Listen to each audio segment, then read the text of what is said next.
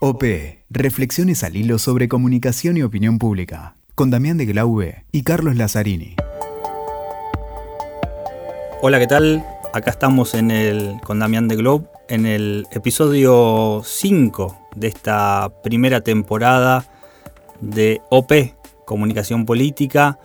Eh, justamente, Damián, para conversar sobre algo que está bastante de moda, por ahí con resultados disímiles y con distintas opiniones, que tiene que ver con la incursión de la política, ya desde hace tiempo, por supuesto, en todo lo que ofrece Internet, redes sociales, servicio de mensajería, caso WhatsApp.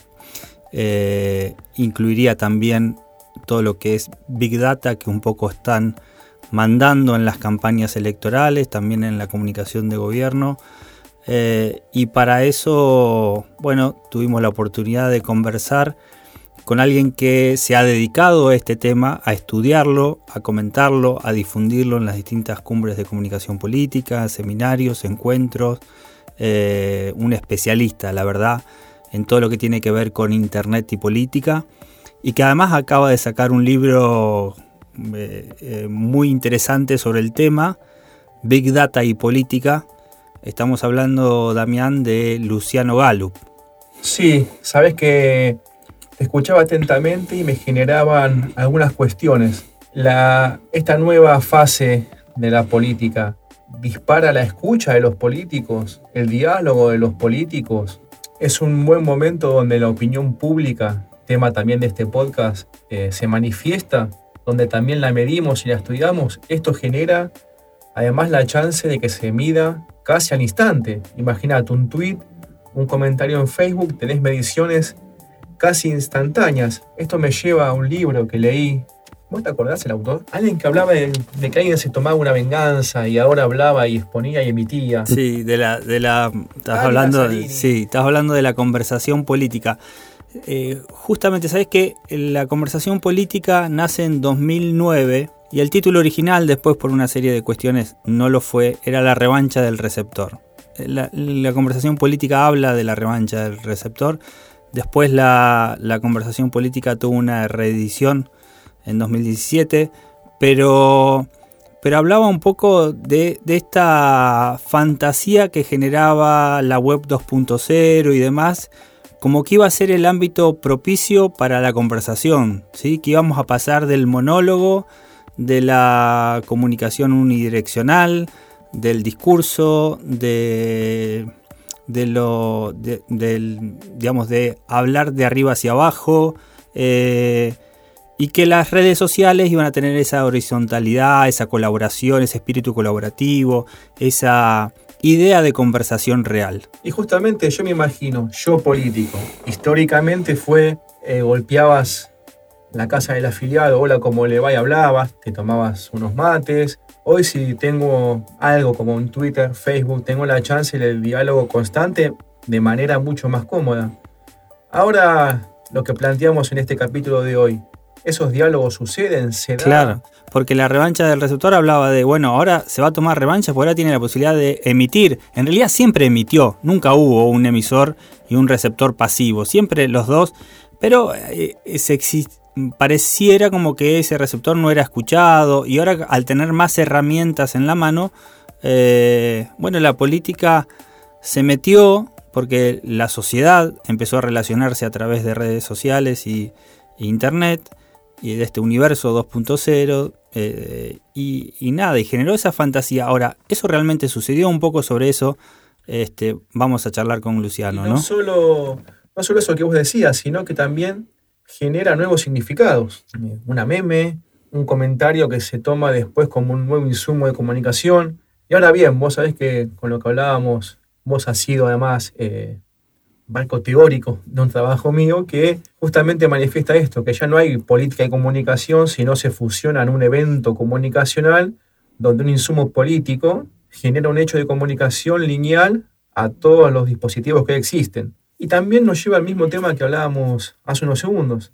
Esto genera y vuelta, esto se mide constantemente. Ahora bien, aquel que antes escuchaba, ahora emite. Bueno, Gallup, creo yo, es quien tiene muchas de esas ideas totalmente estudiadas y además eh, manifestadas en el campo ya de la experiencia. Exactamente. Y una pregunta que le voy a hacer ahora a Luciano, si este, es imposible competir en una campaña electoral sin el uso de Big Data. Eh, digamos, corren con desventaja aquellas fuerzas políticas, aquellos candidatos que no usan Big Data. Bueno, estas cosas vamos a aprovecharlo a Luciano para conversar este, un rato largo. Exactamente, así que bueno, escuchémoslo a él.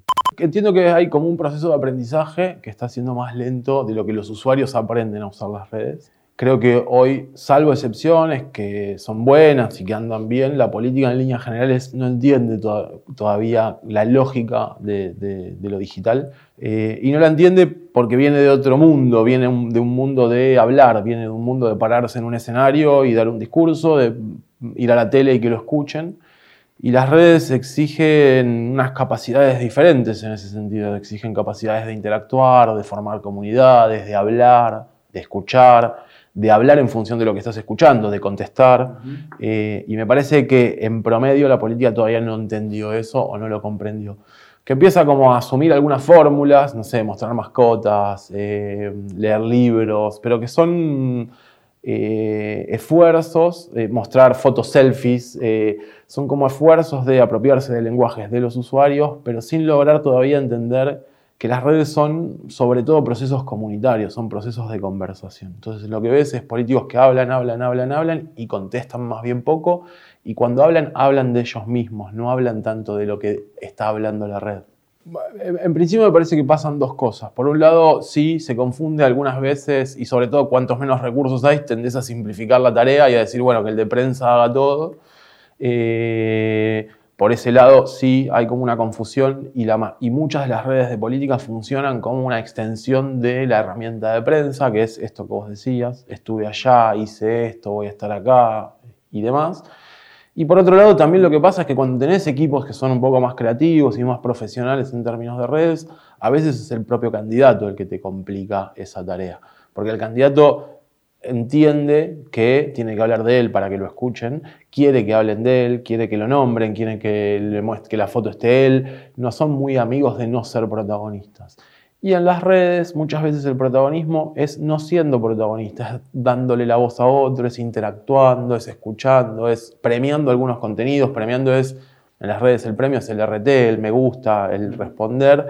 Eh, entonces me parece que la limitación puede ser en parte de cómo están conformados los equipos, porque en líneas generales los equipos eh, tienden a tratar de eh, consumir la mínima cantidad de recursos muchas veces y eso hace que una persona haga todo, pero también a veces el, el limitante es el candidato que quiere hablar de él y no acepta que sean otros los que hablan de él. A mí me parece ahí que, eh, que es un problema de cómo funcionó eh, el vínculo representante-representados durante mucho tiempo. O sea, que, que, no es un problema de un político en particular, sino que tiene que ver con cómo los políticos entendían, entendían que se hacía campaña. E históricamente se hacía campaña de esa forma. Vos ibas a la tele y hablabas, pero era la limitante de la tele. O sea, estabas ahí, hablabas y nadie te discutía ibas a un territorio y hacías un acto, entonces hablabas desde un escenario que está bien y hay que seguir haciéndolo. o sea, una de las cosas que digo en el libro es, no hay una sola herramienta que te solucione la campaña. Ni una reemplaza a la otra. Ni una reemplaza a la otra, ni lo digital reemplaza al territorio, ni el territorio reemplaza lo digital.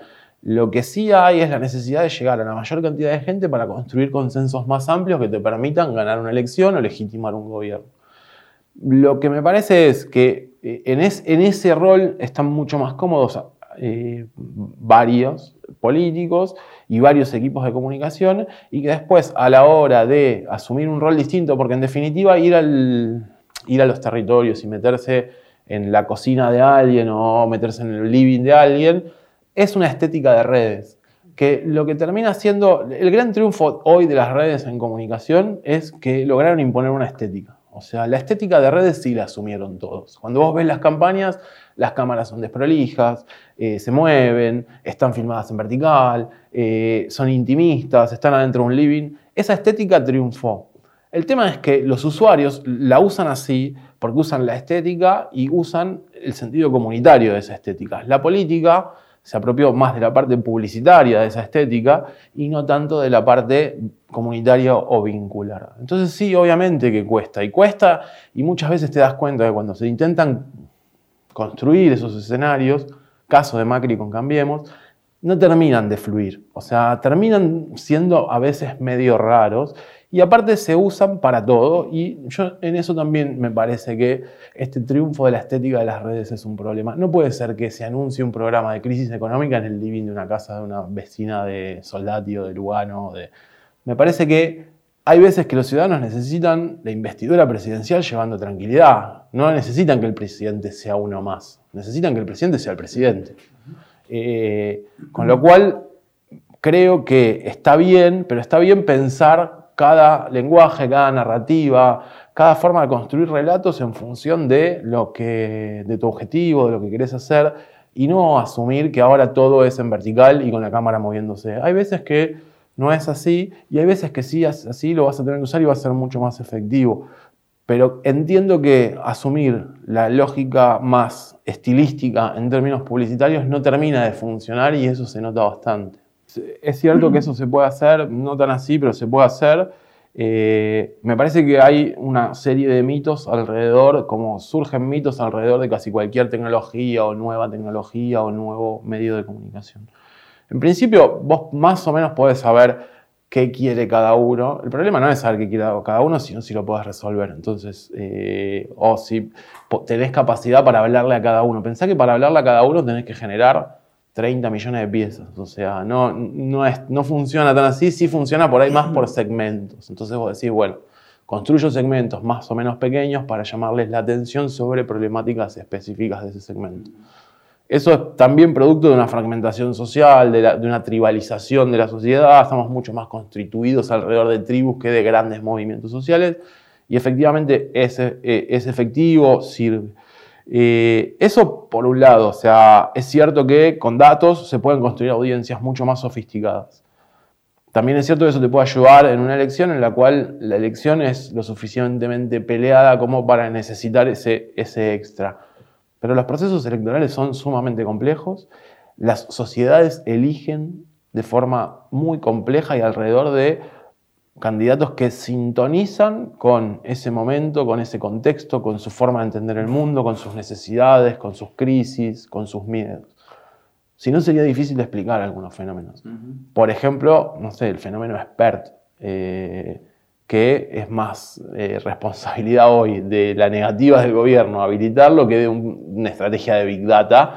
Y no tengo idea, las encuestas son, bastante complejas en esta etapa, pero aparece como un, ruido ahí. El fenómeno Bolsonaro sería difícil de explicar. Bolsonaro tuvo una inversión de campaña baja, o sea, apareció poco en medios, generó, sintonizó muy bien con un lenguaje de redes, pero no es que desarrolló una estrategia de Big Data al estilo Cambiemos o al estilo Partido Republicano. Sin dudas, eh, eh, explicar la elección de Bolsonaro a través de WhatsApp, la elección de Trump a través de Facebook y el Brexit a través de eh, Cambridge Analytica y Facebook también es simplificar. Y simplificar sirve cuando vos tenés que escribir una columna de opinión todos los días y decís, bueno, fue esto. Ahora, a la hora de analizar procesos electorales son muchísimo más complejos. Bolsonaro gana porque Brasil hay 5 de las 20 ciudades más violentas del mundo, entre otras cosas. Bolsonaro no gana por WhatsApp. Ahora, que en Brasil haya esos índices de violencia, ¿te permite usar WhatsApp para explotar miedos y temores y hacer una campaña efectiva en ese sentido? Sí, sin duda. Ahora, la raíz del análisis no está puesta en WhatsApp, sino que está puesta en la complejidad de la situación brasileña, del lavallato, de la violencia, de la corrupción. Entonces, en todo caso, después saber usar, saber elegir las herramientas que mejor van a ayudar a transmitir ese mensaje. Sí, porque aparte hay cosas que si no, no podemos explicar. Por ejemplo, no podemos explicar, cambiemos es la maquinaria digital por excelencia de Argentina, comunicacional, de los últimos 5 o 6 años. Ahora, cuando vos vas a los números, a Cambiemos le va muy bien en adultos y adultos mayores y le va bastante peor en jóvenes, que son los usuarios más intensivos de tecnología. Con lo cual, a la mayor y mejor maquinaria de comunicación digital de Argentina le va mejor en los segmentos que menos usan redes sociales. Ahí algo pasa, o sea, no es tan lineal la cuenta. Eh, si fuera tan lineal, a Cambiemos le iría muy bien en jóvenes y le iría peor en los usuarios que menos uso. Entonces, ahí se mezclan usos de tecnologías, posicionamientos ideológicos, formas de entender el mundo. Sin duda, Cambiemos es una fuerza mucho más orientada hacia cierta centro-derecha y el quiebre generacional que vivimos en un mundo en el que entran generaciones nuevas a la política y se están yendo otras que no habían participado o no nacieron en entornos digitales, las convierte en un poco más conservadoras. Pasó lo mismo en el Brexit, fueron los adultos y adultos mayores los que acompañaron en mayor medida. En Estados Unidos pasó más o menos lo mismo. Con lo cual, explicar todo a partir de las nuevas tecnologías, las redes sociales o WhatsApp es limitar bastante que son sociedades que están muy complejizadas, muy fragmentadas, muy peleadas entre sí y con un quiebre generacional muy importante. Lo vimos nosotros acá en Argentina en aborto. El principal quiebre que hay en la discusión sobre aborto no es entre hombres y mujeres, sino es entre jóvenes y viejos. Cuando vos ves cómo votaron los diputados y los senadores, las mujeres y los varones adultos o adultos mayores votaron en contra y los jóvenes votaron a favor. No, hubo, no hay tanta oposición mujeres-varones en ese voto, sino que hay más un cruce generacional. Entonces me parece que es un mundo complejo y que muchas veces se necesitan explicaciones que simplifiquen o que tranquilicen. Entonces decís, bueno, fue la culpa de Facebook. No, no fue la culpa de Facebook, porque Facebook eh, aportó a la discusión alrededor de Trump, tanto como el desencanto de los, de, los estadounidenses de las zonas del medio, eh, que no son de las costas, en relación a su economía, a sus hipotecas. O sea, eso existía antes y después de Facebook es complejo y me parece que ahí sí hay una de las claves de la época, que es como las redes sintonizan bastante mejor con ciertos estilos de política.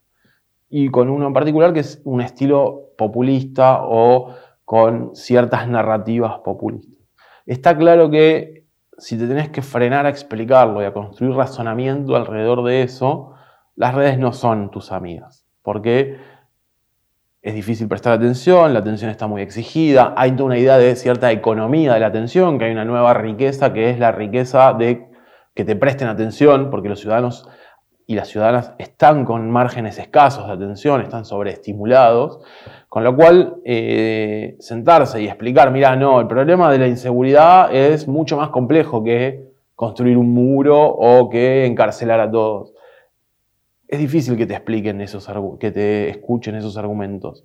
Funcionan mucho mejor argumentos alrededor de simplificar eh, ciertas formas y ciertos relatos. Eso lo que permite es sincronizar bastante mejor con narrativas emocionales, con narrativas vinculadas a explotar ciertos miedos, a explotar ciertas eh, inseguridades, ciertas frustraciones, y obviamente sintoniza bastante mejor con discursos de estilo populista.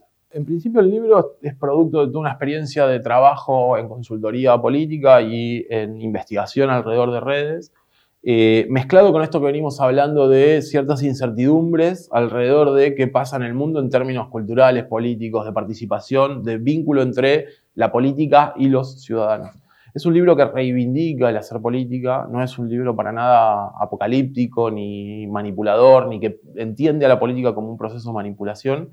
Eh, y la verdad que es un libro que está pensado y dirigido en términos de divulgación. Es un libro que está pensado para gente que lee secciones de política de los diarios, para gente que consume política de alguna forma, de alguna forma más o menos cotidiana. Obviamente también para consultores, para políticos, para candidatos pero es un libro que está explicado de una forma bastante sencilla algunas cuestiones más complejas, como es el manejo de datos, big data, segmentaciones, eh, cuestiones más vinculadas a, cosas más científicas o más duras, están como bajados a, una explicación más, más, llana. Y por otro lado eh, intenta indagar sobre cómo construir una comunicación más o menos efectiva, cómo construir esto que hablábamos al principio de la entrevista, que tenía que ver con dejar de hablar tanto y empezar a escuchar e intentar reconectar, porque en definitiva es, un libro que apuesta a reconectar la política con, la ciudadanía, entendiendo que